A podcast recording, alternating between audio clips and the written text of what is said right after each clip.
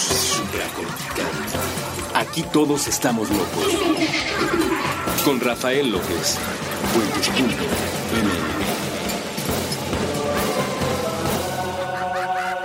Supracortical, Hola a todos y bienvenidos al penúltimo episodio de Supracortical. Yo soy Rafa López y estoy muy contento de poder platicar con ustedes, pero especialmente de las muestras de afecto, de apoyo que me han dado ahora que informamos que estamos terminando un ciclo. Estamos terminando un ciclo, pero eso no significa que vaya a dejar de haber contenido descargable en puentes.me, donde me han dado todo el apoyo para comenzar con un nuevo proyecto del cual ya les platicaré, ya les platicaré probablemente en su primer episodio. Les doy rápidamente las fechas, nos quedan eh, dos episodios más, este y uno más de supracortical y ya. Se acaba, se acaba este proyecto, se acaba esta, esta visión del mundo, pero abrimos otra, abrimos una nueva, una un poquito más madura y mientras tanto, pues platicaremos un poco de la vida social, porque pues precisamente las muestras de afecto, de apoyo, de cariño que ustedes me han dado provienen de mi vida social, provienen de mis redes sociales. Hoy en día tenemos ahí un conflicto muy interesante con las redes sociales de las cuales hablaremos un poquito más adelante, pero ciertamente los vínculos sociales son un elemento crucial en la calidad de vida de cualquier persona. Y es precisamente por este fenómeno que decidí hacer en estos últimos episodios un programa dedicado a la importancia de la vida social. Especialmente quiero separarlo por etapas, por etapas de vida, porque no es la misma vida social que tiene un niño, que tiene un adolescente o que tiene un adulto. E incluso de hecho todavía lo podríamos dividir en lo que es un adulto joven y un adulto viejo, un adulto mayor, un adulto de mediana edad. Podríamos separarlo en varias etapas de vida, pero quiero englobarlo de momento como este adulto en general. Eh, la vejez es una etapa muy importante de nuestra vida donde vamos generando naturalmente un recogimiento.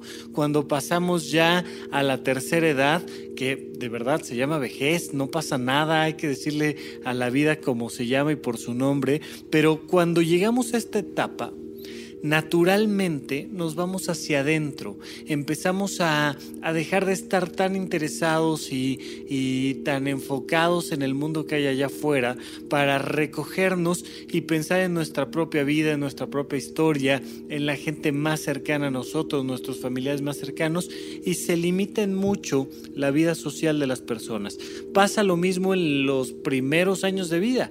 Un, un bebé que tiene uno o dos años de vida, pues aunque le festejen su cumpleaños y aunque venga este el, tío Alberto desde Morelia o algo así trayendo este un, un regalo campirano, yo qué sé, pues el niño en realidad no tiene mucha vida social. Un, niño de un año, un niño de seis meses, un niño de año y medio, pues va a tener una vida social muy limitada. Realmente lo, que tiene es una gran vida familiar. Estas dos em, etapas de la vida tan extremas están naturalmente desprovistas de la vida social. Pero en medio de eso, un niño que ya tiene seis años o cinco años, eh, un adolescente que tiene 15, 17 años, eh, un adulto, pues tienen mucha vida social y es importante hablar de ella. Es importante hablar de ella porque es un pulmón fundamental de la calidad de vida. Pregúntate tú, ¿qué tan importante es hoy en día para ti tu convivencia social? Tus redes sociales, pero también tus amigos, pero definitivamente tus viajes y estas convivencias con las terceras personas, esos a los que sí conoces, pero no tan bien, pero más o menos, ¿qué tan importantes son para ti? ¿Qué tanto elevan la calidad de tu vida?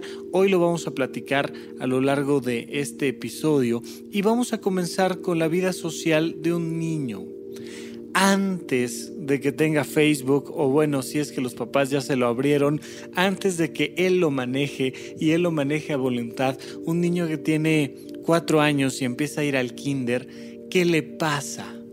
Fíjate que sucede un fenómeno bien interesante, porque por un momento empiezo ya a adaptarme en mi casita con mi mamá, con mi papá, y más o menos ya entiendo cuáles son las reglas de la casa y entiendo quién soy yo. Y en casa soy este Betito, o en casa soy Pepito, o en casa soy este eh, alguien, ¿no? De repente tenemos estos incluso nombres muy familiares Pipo eh, o, Bicho o estos nombres que son muy de casa.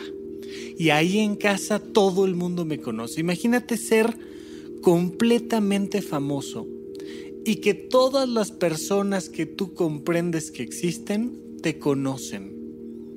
Esta fama es un fenómeno muy interesante que vivimos en un cierto periodo de nuestra vida, en nuestros primeros años de vida. ¿Por qué? Porque pues mi mundo se limita a papá, mamá, hermanos, uno que otro tío que viene de vez en cuando y en este mundo absolutamente todos me conocen. Hay una capacidad natural de ser famoso y de repente algo me saca de este nicho, llega un nuevo cantante, llega una nueva estrella y me saca del pedestal de la fama. Y ahí viene muchos de los conflictos que, todos conocemos de una u otra manera, por historias, por intuición, donde de repente yo era el hijo mayor y todo el mundo me volteaba a ver y yo era famosísimo y yo tenía la atención de todos y de repente llega mi hermanito y llega mi hermanito y me saca del sillón del foco atencional de toda la familia. Y ahora él es el famoso y se generan todos estos celos relativos a la fama, porque la fama da esta sensación naturalmente de existir, de significar. Las miradas están puestas en mí y sabemos bien que para los seres humanos los ojos, sean físicos o virtuales, son un elemento crucial que nos hace en automático sentir que somos importantes, que existimos, que somos parte de un gran sistema y que fundamentalmente valemos como persona. Y entonces vivo esta primera gran crisis con la llegada de los hermanos, pero algunas personas como yo no tuvimos esa gran crisis, somos hijos únicos. Hasta el día en el que de repente te llevan al kinder y te dicen, eh, vamos a ir a jugar. Vamos a ir a jugar a unos juegos bien bonitos, bien divertidos a los cuales nunca has ido. Y uno pues como que ni se las huele, ¿no? Dice, pues está bien, pues vamos. Y entonces te dejan en el kinder, en unos juegos bien padres, y se cierra una puerta detrás de ti y desaparece tu mamá. Tu mamá se va con el corazón destrozado y tú te quedas con el mismo corazón destrozado, conviviendo ahora con 20 nuevos hermanitos o 30 nuevos hermanitos o 10 nuevos hermanitos, pero de repente empiezas con este impacto tremendo de enfrentarte a la vida social de golpe. Esto es algo muy interesante. Por supuesto que se podría hacer de manera más paulatina, pero al menos a mi generación y probablemente de ahí para atrás, tenemos vagamente este recuerdo de cuando te dejaron en el kinder y cuando viene este impacto tremendo de comprender que hay un mundo de desconocidos allá afuera. Ya no eres Pipo, Bicho, Pepito. Ahora eres Rafa López.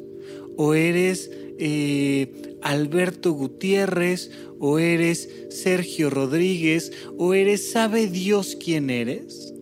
Pero ahora tu apellido te acompaña tu familia es una parte de ti que te respalda, pero allá afuera hay alguien más con otro estilo, con otra forma, con otra rutina. Y esta inclusión en la vida social donde de repente ya no eres famoso y ya un grupo de compañeritos simplemente puede darte la espalda e irse. Y otro grupo de compañeritos puede venir y tratarte mal. Y otro grupo de compañeritos pueden ser tus mejores amigos, hermanos de la vida y ya no eres este proceso de fama tremenda que tenías en la familia y empieza uno a cuestionarse qué tan importante soy. Porque cuando soy Pepito, soy bicho, soy este Pipo, soy todo el mundo me conocía dentro de casa. Y yo era muy importante, me quedaba clarísimo. Pero ahora soy uno más. Soy uno más en la escuela y me califican exactamente igual que califican al de al lado y me meten en un proceso de, de de, una prueba de conciencia muy tremenda, donde tengo que aprender a compartir, a compartir mis juguetes, a compartir mis tiempos, a compartir mi atención. Tengo que levantar la mano en la escuela para que la maestra, que es la figura de autoridad, me dé la palabra. En casa no. En casa bastaba con que yo dijera mamá, mamá, mamá, mamá, mamá, mamá. Y si mamá no me hacía caso, pues le metí un mamá más fuerte y me pone toda la atención del mundo.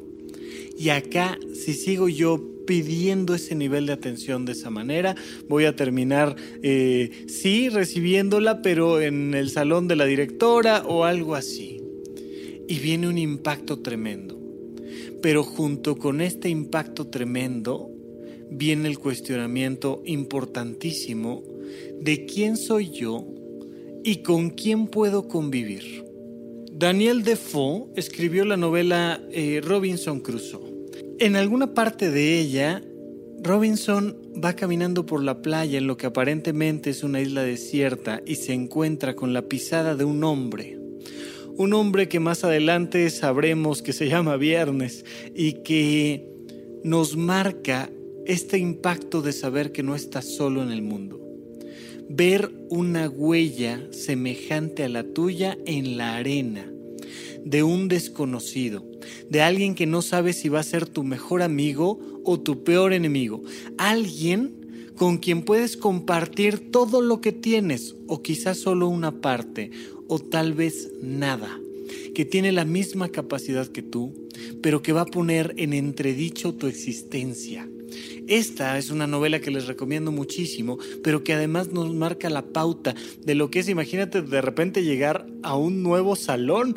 Eh, yo tenía estas pesadillas, no sé si ustedes las tenían también, pero de repente de, de decir, híjole, acabo de cambiar de grado, acabo de cambiar esta estabilidad del mundo que conocí hasta ahora y voy a enfrentarme a un nuevo grupo de personas. Por ejemplo, cuando cambiabas de la secundaria a la prepa o de la primaria a la secundaria y te ibas a enfrentar a alguien más, a un grupo de desconocidos. Y da mucho miedo acercarse a esos desconocidos, porque pueden ser tus grandes enemigos o pueden ser tus hermanos del alma para el resto de tu vida.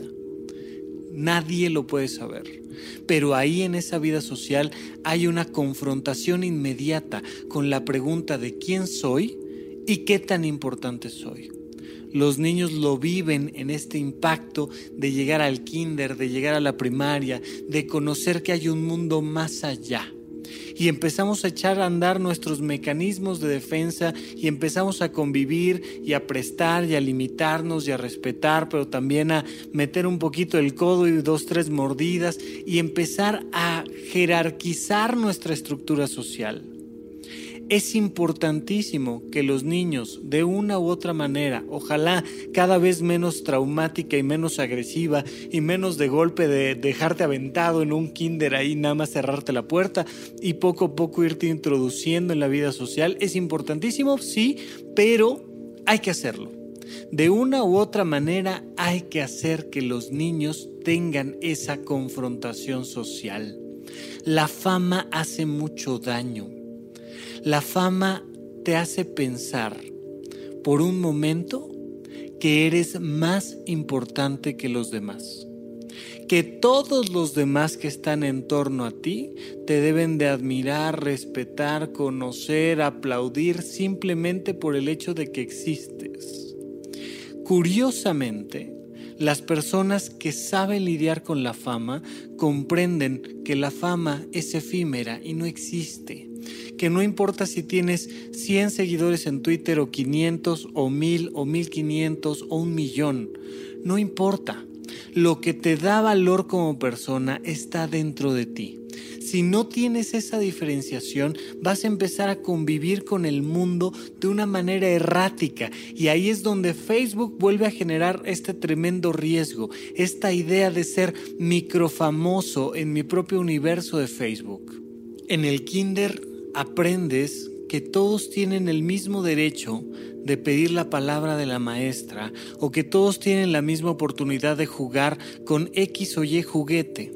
Este niño que va al kinder, por tanto, se enfrenta a la posibilidad de convivir en sociedad, de comprender que tiene que encontrar un equilibrio importantísimo entre lo que es bueno para mí y lo que es bueno para los demás. Esa es la pieza crucial que un niño en la infancia tiene que aprender sobre la sociedad, que hay alguien más allá afuera y que tus palabras, tus actos, tus pensamientos van a impactar profundamente en los demás. ¿Qué tanto sabes tú hoy en día buscar el equilibrio entre lo que es bueno para ti y lo que es bueno para los demás. Porque si solo piensas en tu vida social y solo piensas en lo que es bueno para los demás, vas a terminar siendo un esclavo de la opinión de los otros y entonces me visto como me visto porque mis amigos del trabajo o porque mis amigos de la prepa dicen que esa es la manera correcta de vestir y me anulo por completo. Me relaciono con quien me relaciono porque ellos me van a aceptar por eso. Hago lo que todos los demás quieran y estoy pensando siempre en el que dirán y estoy en un extremo tremendo donde me olvido de mí y hago lo que es bueno para los demás. Termino siendo un esclavo sin saber realmente quién soy. Pero ¿qué pasa si me voy al otro extremo por completo? Y entonces yo hago exactamente lo que yo quiero y me visto como yo, yo quiero y me relaciono como yo quiero y no presto atención en si mis palabras, mis acciones ofenden a los demás. Y hablo como yo quiero y hago lo que yo quiero y pego y quito y entonces quito un juguete y me lo quedo porque es mío, porque es bueno para mí y a mí me da placer. En el kinder, y ojalá tú lo tengas muy bien claro hoy en día, encontramos el equilibrio entre lo que es bueno para mí y lo que es bueno para los demás. Es un, drama de la conciencia con el que voy a perdurar el resto de mi existencia. Hoy en día tú tienes que preguntarte qué tanto actúas a favor tuyo y a favor de los demás en un equilibrio dinámico, donde nunca hay una respuesta correcta, donde ante cada actuar tengo que volverme a plantear mi vida íntima y mi vida social. Vamos a un pequeño corte y regresamos con más aquí en Supracortical.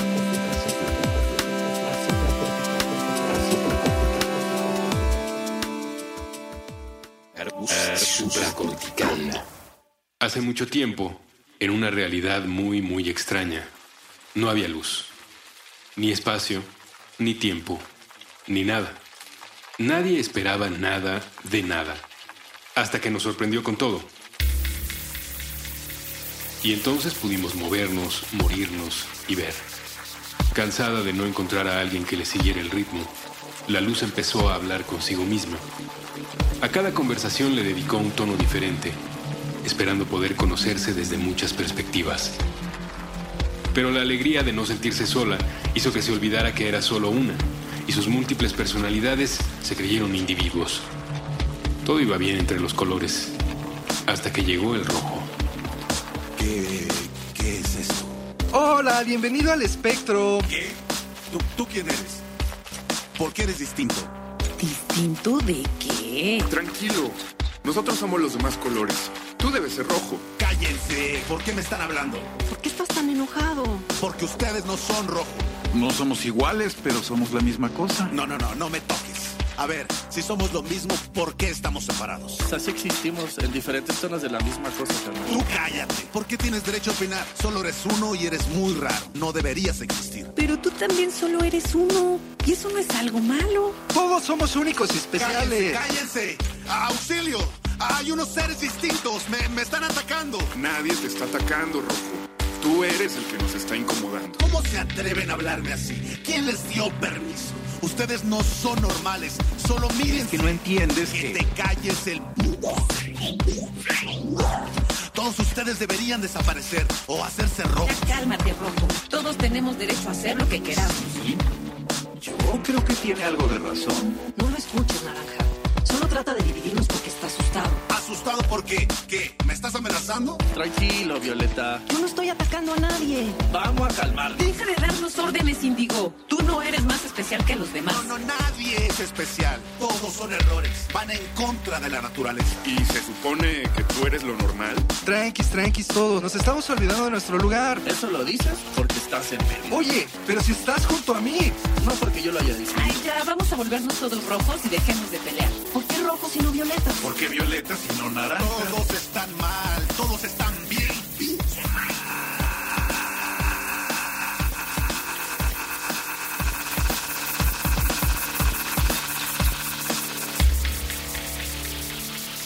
Desde entonces, los colores discuten lo mismo. No alcanzan a percibir la luz, pues están rodeados por ella, constituidos por ella. Todos pertenecen al mismo campo eléctrico magnético mutante, como nosotros. Idénticos y diferentes. Puentes. La sustancia del otro.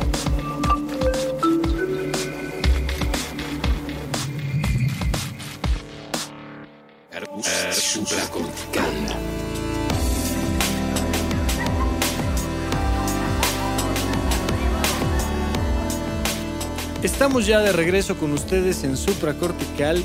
Yo sigo siendo Rafa López y esto aún sigue siendo Supracortical. Chicos, muchísimas, muchísimas gracias. De verdad no tengo forma de agradecerles todo el apoyo, todo el cariño que se me ha mostrado desde, desde que anunciamos que se acababa este programa. Les doy desde ya algunas fechas para que lo tengan todos bien claro.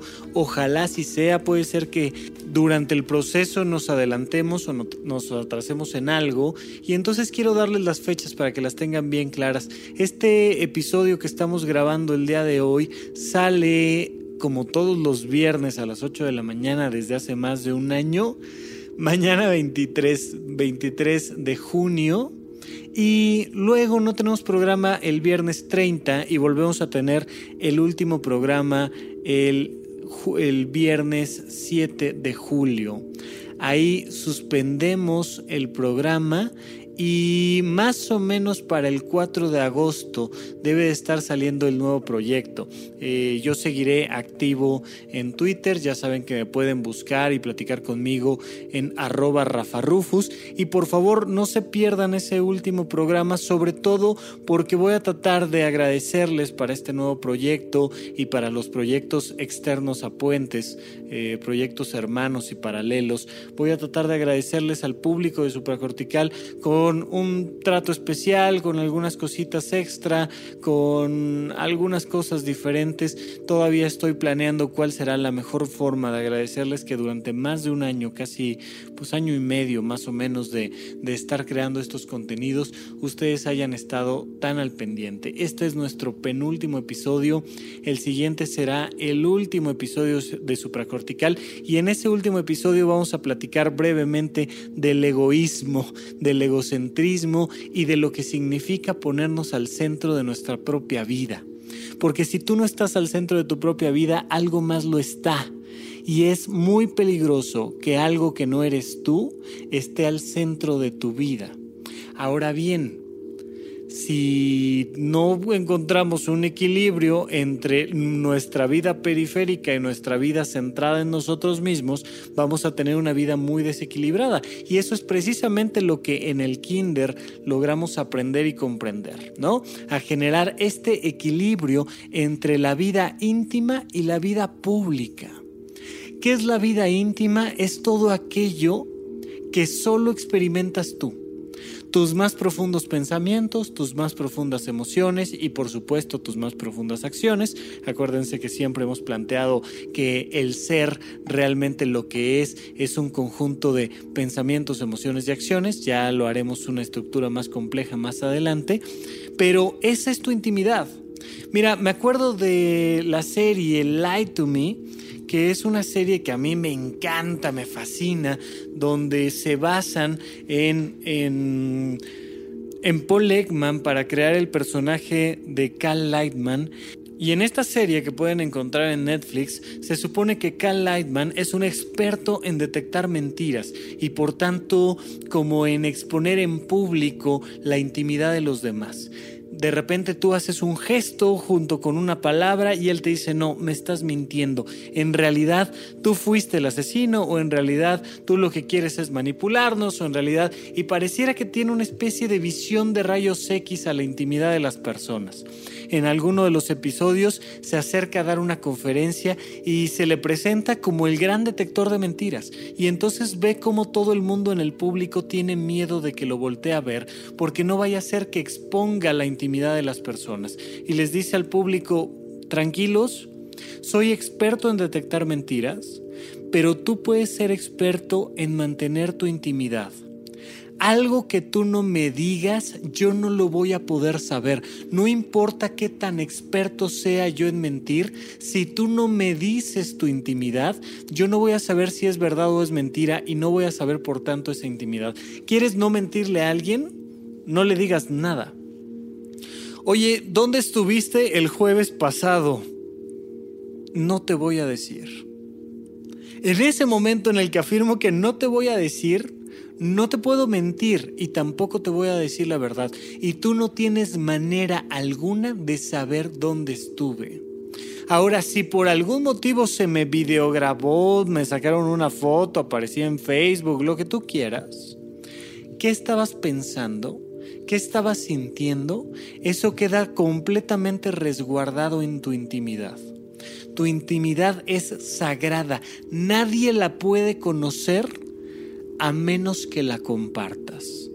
Y de ahí hay algunas personas que son especialistas en compartir su intimidad. Por ejemplo, los grandes escritores de novelas, de diarios, de poesía, que de hecho se especializan en generar un vínculo de comunicación entre su intimidad y su vida social nuestra queridísima Magali Urquieta, de verdad, de verdad queridísima, que ahora subtexto ha entrado en un nuevo descanso y se pasa nuevamente al espectro invisible dentro de Puentes, pero Magali, como muchas otras personas en este planeta, con una intimidad tan profunda, tan de sí, tienen esta posibilidad de transmitirle a los demás en una película, en un libro, en una poesía, en un algo lo que está dentro de ellos. Es muy importante compartir nuestra intimidad con nuestra vida social, pero al mismo tiempo es importantísimo saber que hay una parte de ti que nadie puede conocer y nadie puede comprender. Mientras más amigos tenemos, más comprendemos que solo hay algunas cosas que podemos compartir con los demás y otras, aunque lo intentemos, no lo podemos compartir. Llega esta etapa de la adolescencia donde los amigos se vuelven un elemento crucial y donde la opinión que ellos tienen de ti se vuelve fundamental, pero al mismo tiempo donde aprendes que hay cosas que compartes con unos, cosas que compartes con otros y cosas que no puedes compartir ni con unos ni con otros porque son cosas completamente íntimas. Y entonces tienes tu grupo de amigos con los que compartes música y tienes tu grupo de amigos con los que compartes cine y tienes tu grupo de amigos con los que compartes fiestas y tienes tu grupo de amigos con los que compartes no ir a fiestas. Y hay un grupo de amigos completo con el que no puedes compartir nada y te das cuenta que tienes ciertos hábitos, ciertas formas de pensar, ciertas ideologías, ciertas estructuras emocionales que no le puedes compartir a nada ni a nadie que son solamente tuyas y que por más que tratas de encontrar una pareja, un amigo, un alguien que comprenda ciertas cosas de ti, nunca las van a comprender. ¿Qué hay adentro de ti? ¿Qué hay dentro de esa intimidad que solo puedes compartir contigo? ¿Tienes un algo que no pudieras compartir socialmente? Secretos, sistemas de valores, objetos, eh, hábitos, rutinas, cosas que sean solo para ti, que si se las contaras a alguien en Facebook, si simplemente las postearas por ahí en Twitter, de repente serían tan incomprensibles, al menos desde tu perspectiva, que prefieres resguardártela, está bien. Esa es tu vida íntima. Ni siquiera a tu pareja tienes que compartirle todo. Porque dado que tu pareja es una persona diferente de ti, es parte de tu vida social, se vuelve parte de tu, vida, de tu vida pública. De tu vida si quieres tú privada, de esta gente que conoces y conoces, pero tu vida íntima, eso que queda detrás de tus palabras, que nadie se podría enterar, es algo crucial que hay que defender. Hay personas que pecan de exponer demasiado su intimidad a sus amigos, a sus desconocidos, a su vida pública. Y entonces te cuentan hábitos eh, de, de, higiene sexuales, sociales, que uno dice, brother, no me cuentes, de verdad, quédatelo callado, es para tu vida íntima, a mí qué más me da. Y aprendemos en la preparatoria y aprendemos en la secundaria y aprendemos en este mundo de la juventud y la adolescencia la importancia de compartir con los demás todo aquello que sí podamos compartir y quedarnos callados mejor todo aquello que sea algo íntimo y personal. Con tu pareja hay cosas que te debes de quedar callado es importantísimo comprenderlo. Hay muchas, por supuesto que se supone que si es tu pareja, pues habrá muchas cosas que compartir, temas desde la organización de la casa, los límites, hay que hablar muchas cosas, hay que llegar a acuerdos, hay que compartir eh, eh, visiones del mundo, claro, es tu pareja, pero hay dos o tres cositas, o quizás cien, que te tienes que quedar para ti que no implican la vida de tu pareja. Las parejas cuando se vinculan forman tres estructuras de convivencia diferentes. Una central, que es la más lógica y obvia, somos pareja, vamos a compartirnos muchas cosas, vamos a compartirnos hábitos, secretos, eh, vamos a compartirnos dinero, vamos a compartirnos mil cosas, porque es nuestra vida, es una estructura de convivencia que se llama nuestra vida pero al mismo tiempo debe permanecer una estructura de convivencia que se llama mi vida y tu vida. Mi dinero, mis deseos, mis anhelos, mi vida. Y tu dinero, tus deseos, tus anhelos, tu vida, tus límites, tus reglas, tu forma de convivir contigo mismo y con los demás y mi vida, mi forma de convivir conmigo mismo y los demás. ¿Qué pasa con estas parejas donde de repente él anula su vida, ella anula, anula su vida y los dos se quedan nada más con la estructura de nuestra vida compartiéndolo todo porque nos amamos y nos adoramos profundamente? ¿Qué sucede? Que el día que por cualquier motivo esa pareja se termina, se termina la vida de los dos. Y de esta sensación de sin ti no puedo vivir. Pues no, ¿cómo vas a poder vivir si te quedaste sin intimidad? Si todos tus deseos, anhelos, eh, planes a futuro, cuentas bancarias, casa, todo estaba enmarañado en la vida de los dos y te quedaste tú sin tu propia vida.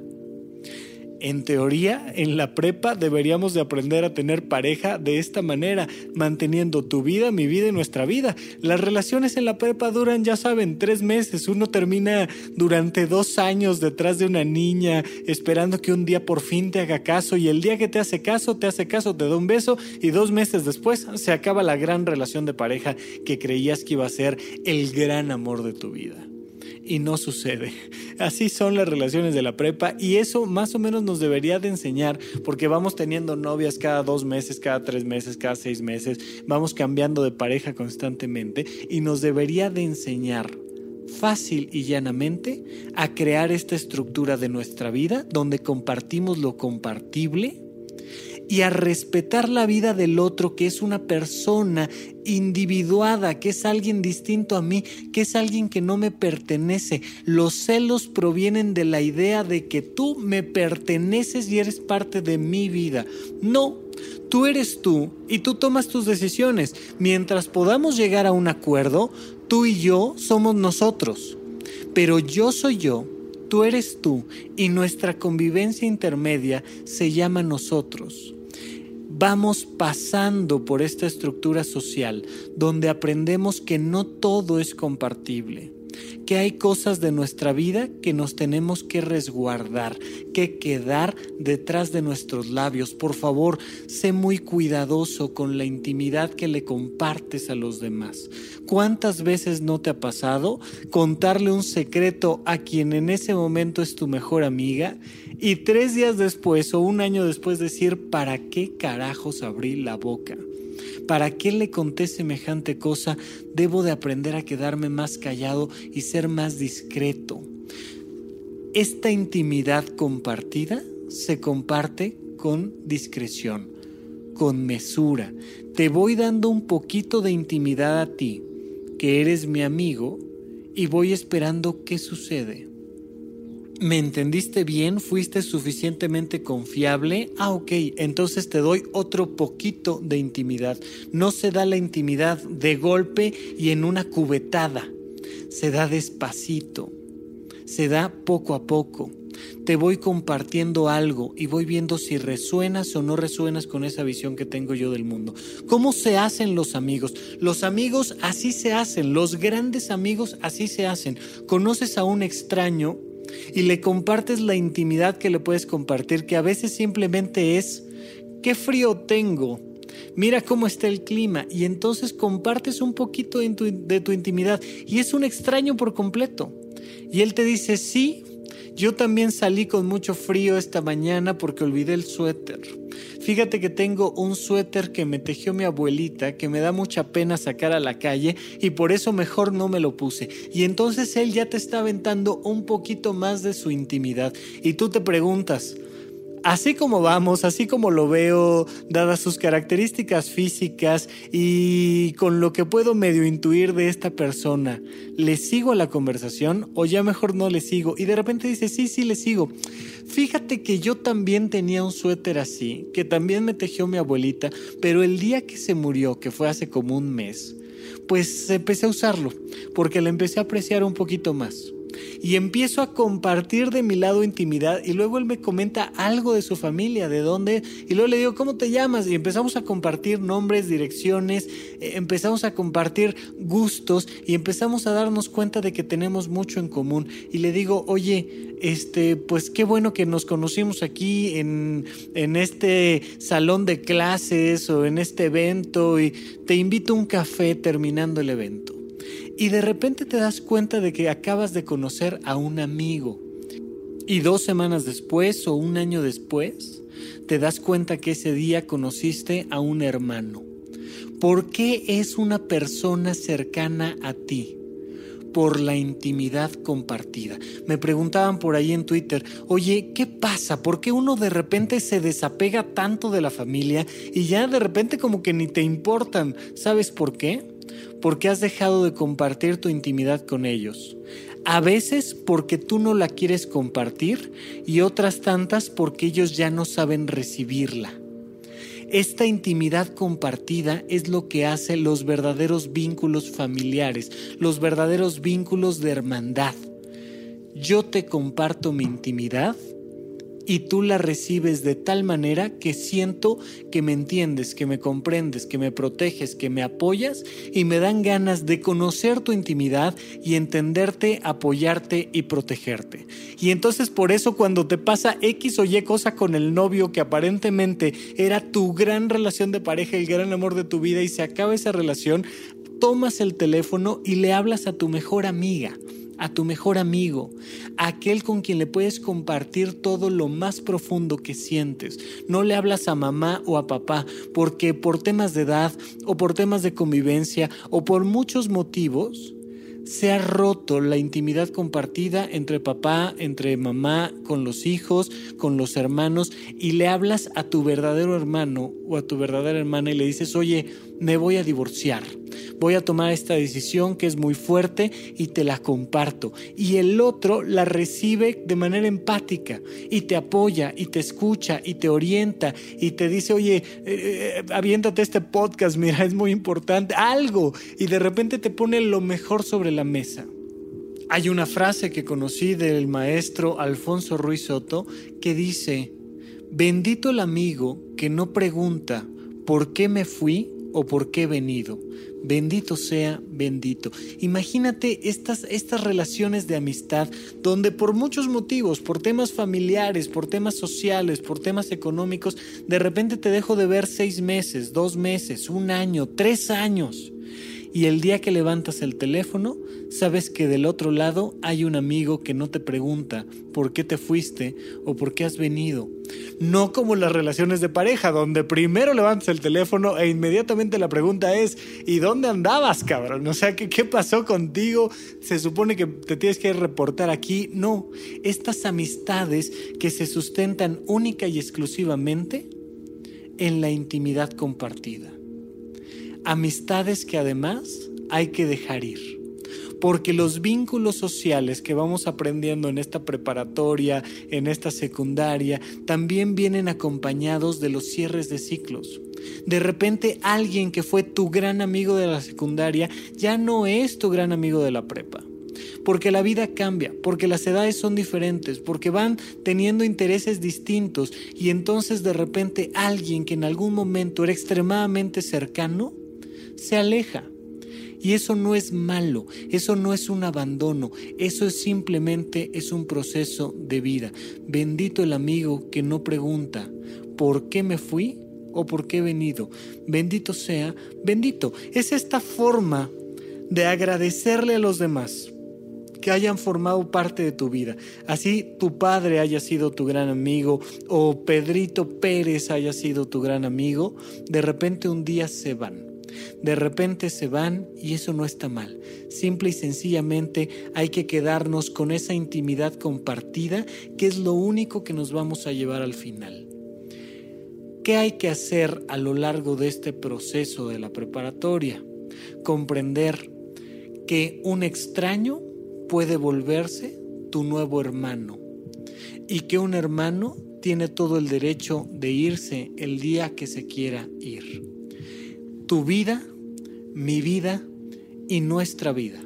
Y nuestra vida es un ciclo que se cierra y que ojalá se cierre con amor. ¿Cómo se va a cerrar con amor? Cuando yo comprendo que el ciclo se iba a cerrar y que lo único que me puedo llevar es la intimidad que compartimos, nuestra memoria, nuestra historia y desearte lo mejor. Haya sido por un entendido o por un malentendido, cuando te vayas, cuando tú, mi mejor amigo, mi mejor amiga, se vaya, no me queda más que quedarme con mi vida y desearte lo mejor para la tuya. Vamos a un segundo corte y regresamos con ustedes aquí a Supracortical.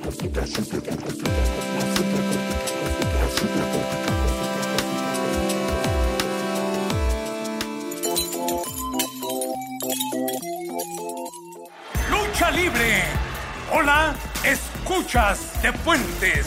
Yo soy el Mucha Crema y los invito a escuchar Los Reyes del Beautiful con Cat Escarcho y Muelas de Gallo.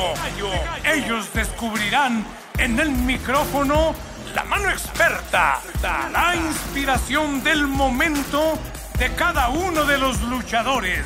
Amigos, amigos, escúchenlos en vivo y a todo color. Madame Malé. Conversaciones de diseño con Ana Elena Malé. Con Ana Elena Malé. Nuevo episodio todos los jueves a las 10 a.m. Puentes.m.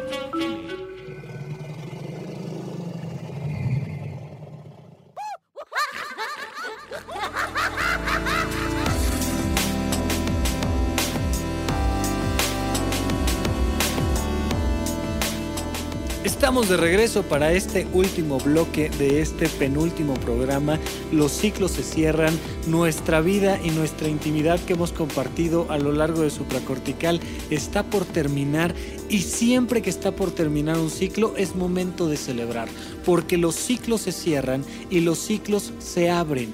Si tú no terminas seriamente un ciclo, si genuinamente no te quedas con lo mejor y lo dejas ir, el ciclo se estanca. Así sea Chabelo, los ciclos se tienen que terminar. Y es bueno que se terminen los ciclos. Qué bueno que se alarguen, que duren lo mejor posible y que nos den toda la información necesaria. Que este amigo se quede conmigo lo más posible. Pero un día la vida se acaba o un día los ciclos cambian y los ciclos se cierran y es momento de celebrar y una vez que cerraste un ciclo te tienes que preguntar, ahora que se cierra este ciclo, ¿cómo abro uno mejor? Si tú no estás constantemente pensando en cerrar y abrir ciclos, te estás perdiendo profundamente de las experiencias de la vida. Si tú no dejas ir a tus amigos, y especialmente si no fomentas la creación de nuevos amigos, te vas a quedar solo. Pero no solo te vas a quedar solo, que la soledad no tiene absolutamente nada de malo, te vas a quedar sin una fuente fundamental de experiencias. Fíjate que es muy curioso, hoy en día que los divorcios son una cosa tan común y tan normal, eh, cuando mis padres se divorciaron, todavía era medianamente mal visto el que una pareja se divorciara y por supuesto algunas décadas antes, pues era terriblemente penado que una pareja se divorciara. Socialmente había una descalificación hacia hombres y mujeres que habían tomado la decisión de separarse. Hoy en día ya no lo es. Eh, en nuestra sociedad y en nuestra generación, pues ya los niños nacen en, en familias divorciadas. Oye, tus papás a qué edad se divorciaron? No, pues tenía yo un año, este, todavía no nacía, ya se habían separado, tenía tres años. Es una cosa cada vez más común y eso no necesariamente significa que sea algo malo. Ya lo platicaremos en alguna otra ocasión, en algún otro contexto, pero las parejas se separan y no por machismo, sino porque son las que normalmente buscan atención, yo recibo a muchas mujeres que vienen sufriendo la separación de pareja de su marido.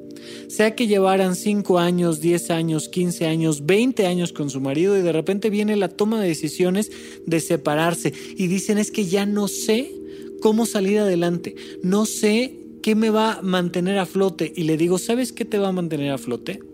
Tu vida social porque tu familia acaba de vivir una crisis tremenda.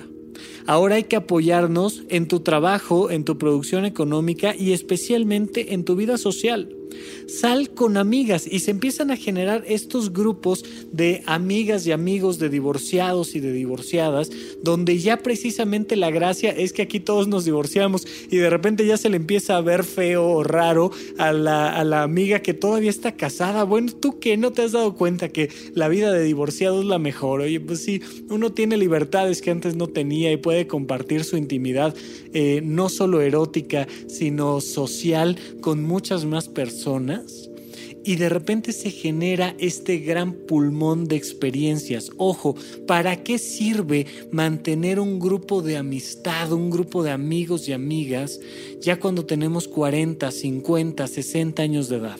¿Sabes para qué sirve? Para nutrirte de nuevos ciclos, para abrir nuevas experiencias, porque de repente un nuevo amigo te enseña, ah, mira, pruébate esta mermelada orgánica, no sé qué, no sé qué. A ver, oye, está increíble ¿de dónde la sacaste? Nombre, pues de aquí del mercado Roma o no sé qué. Oye, pues vamos, quiero conocer ese espacio. Y de repente conoces ese espacio de las mermeladas y le preguntas al de las mermeladas, oye, ¿y esto qué? ¿Cómo se genera? Ah, pues mira, tenemos este nuestro centro de producción en Oaxaca. Ahí está la matriz, ahora lo estamos reproduciendo acá. Es algo que puedes hacer tú en tu jardín. ¿Cómo que puedo hacer en mi jardín? Y de repente de la nada surge una vocación por cuidar las plantas, por tener un jardín, por crear un negocio y surgió de una amiga que te enseñó un pedacito de tostada orgánica con una mermelada preparada, ya sabes, por los dioses y por los insectos más viejos de no sé dónde y, y de repente surge un nuevo pulmón de vida. Cuando creías que tu vida solo era mantener tu casa y cuidar a tus hijos y pelearte con tu marido, y tu vida se había quedado en este proceso tan, tan, tan pequeño, de repente te ves expuesto nuevamente como en el kinder a la vida social. Viene el proceso de separación y como en el kinder, ¡pah!, te sacan a la vida social nuevamente si no tenemos constantemente en la mente la necesidad de crear nuevos vínculos sociales, un día nos vamos a quedar desprovistos de amistad. Se acaba mi vida familiar, sea porque mis hijos crecieron o porque me divorcié de mi pareja, pero se acaba mi vida familiar y me quedo sin nada, porque no estuve fomentando constantemente nuevos vínculos y nuevas relaciones sociales los viajes, los nuevos amigos, las nuevas clases. Me metí a clase de pintura o de baile o de literatura y ahí conocí al lado a, hola, ¿cómo te llamas? Ah, pues me llamo José. Hola José, ¿y a qué te dedicas? Fíjate que tengo una empresa de taca, taca, taca, taca. Y empiezo a darme cuenta que hay personas con las que no resueno y simple y sencillamente no resueno y no me interesa resonar. Y otras personas que me van aportando nuevas experiencias de vida. La vida social, especialmente entre los 45 y 55 años, se vuelve fundamental para mantener ciclos abiertos, para explorar en ese entonces quién soy, porque más o menos sabía yo quién era en la prepa y luego me casé y me volví madre y más o menos me quedaba clara quién era yo a los 25, 35 años. Pero ahora que tengo 45 y mis chamacos van creciendo y siendo más independientes, y ahora que la intimidad con mi pareja, esta convivencia ya cada vez se va enrareciendo más, ahora en quién me apoyo. ¿Sabes en quién? En la intimidad compartida con los desconocidos, que voy a ir compartiendo por supuesto con mucho cuidado, con mucha prudencia, pero al mismo tiempo con mucha alegría de poder compartir lo compartible. Y me van enseñando nuevos lugares y nuevas experiencias y nuevos objetos y voy encontrando en ellos un nuevo pulmón de vida. Y me doy cuenta de cómo la memoria que he compartido con personas desde la prepa hasta acá o desde la secundaria hasta acá o desde el kinder hasta acá, me va llenando de afecto por el hecho de haber compartido contigo que te estás tomando un café frente a mí, toda una historia, toda una vida. Y entiendo la importancia de la memoria, que será crucial para tener después una buena muerte, ya lo platicaremos, insisto, en otros espacios, en otros contextos y al mismo tiempo fomentar la creación de nuevos amigos, fomentar esta capacidad de compartir mi intimidad. Si tú no vas compartiendo por resonancia y con cuidado tu intimidad, te vas quedando tú cada vez más seco. La intimidad está hecha a base de experiencias, de pensamientos, de emociones. ¿Qué se hace aquí en Puentes? Conversar y te dejamos que converses con desconocidos frecuentemente. Y entonces yo me siento frente a alguien o este ruso se sienta frente a alguien y de repente te abrimos la puerta para que converses con nosotros. Crear nuevos vínculos sociales, crear estos puentes de comunicación que te permite acrecentar tu intimidad. Mientras más compartes tu intimidad con el debido cuidado, con la debida prudencia, más vas a tener capacidad de crear un mundo interior más grande. Pero si te vas desproviendo de tus amigos y te vas desproviendo de esas nuevas experiencias, cada vez tu mundo íntimo se va volviendo más pequeño. Ojalá, ojalá que sigas fomentando estos vínculos sociales, encontrando el equilibrio entre lo que es bueno para ti, lo que es bueno para los demás y compartiendo tu intimidad. Es un elemento crucial del desarrollo de nuestra vida íntima. Ojalá que así sea y mientras tanto supracortical con un programa más seguirá tratando de aportar un poco de una conversación que incremente tu intimidad. Muchísimas, muchísimas gracias por tu atención hasta la próxima.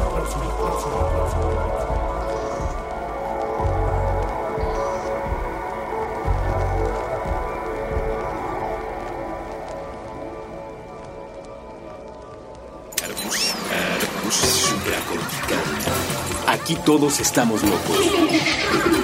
Con Rafael López. Buen